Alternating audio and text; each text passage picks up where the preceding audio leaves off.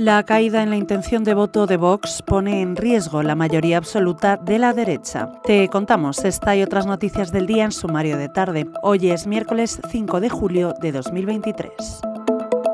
Según el último votómetro de Red Lines elaborado para The Objective, el PP continúa como claro ganador de los comicios, pero la suma de los diputados que obtienen hasta este momento los populares y Vox se ve reducida hasta los 177. Eso implica que ambos partidos solo tienen dos parlamentarios por encima de los que se necesitan para obtener una mayoría absoluta en el Congreso de los Diputados. Además, esa cifra es inferior a la de los dos anteriores votómetros, en donde se les otorgaba a las dos formaciones un total de 180 representantes.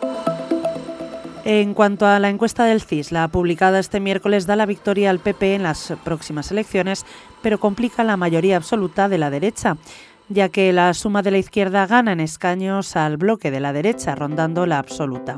El ente presidido por Tezanos da al PP una estimación de voto del 31,4% frente al 31,2% del PSOE, mientras que Sumar se sitúa en tercer lugar con un 16,4% y Vox en cuarto con un 10,6%. Hoy, además, el líder del PP y candidato a la presidencia del Gobierno, Alberto Núñez Feijóo, ha apuntado a Cuca Gamarra como posible vicepresidenta del Gobierno si el PP gana las próximas elecciones generales. Confirma así la información adelantada por The Objective.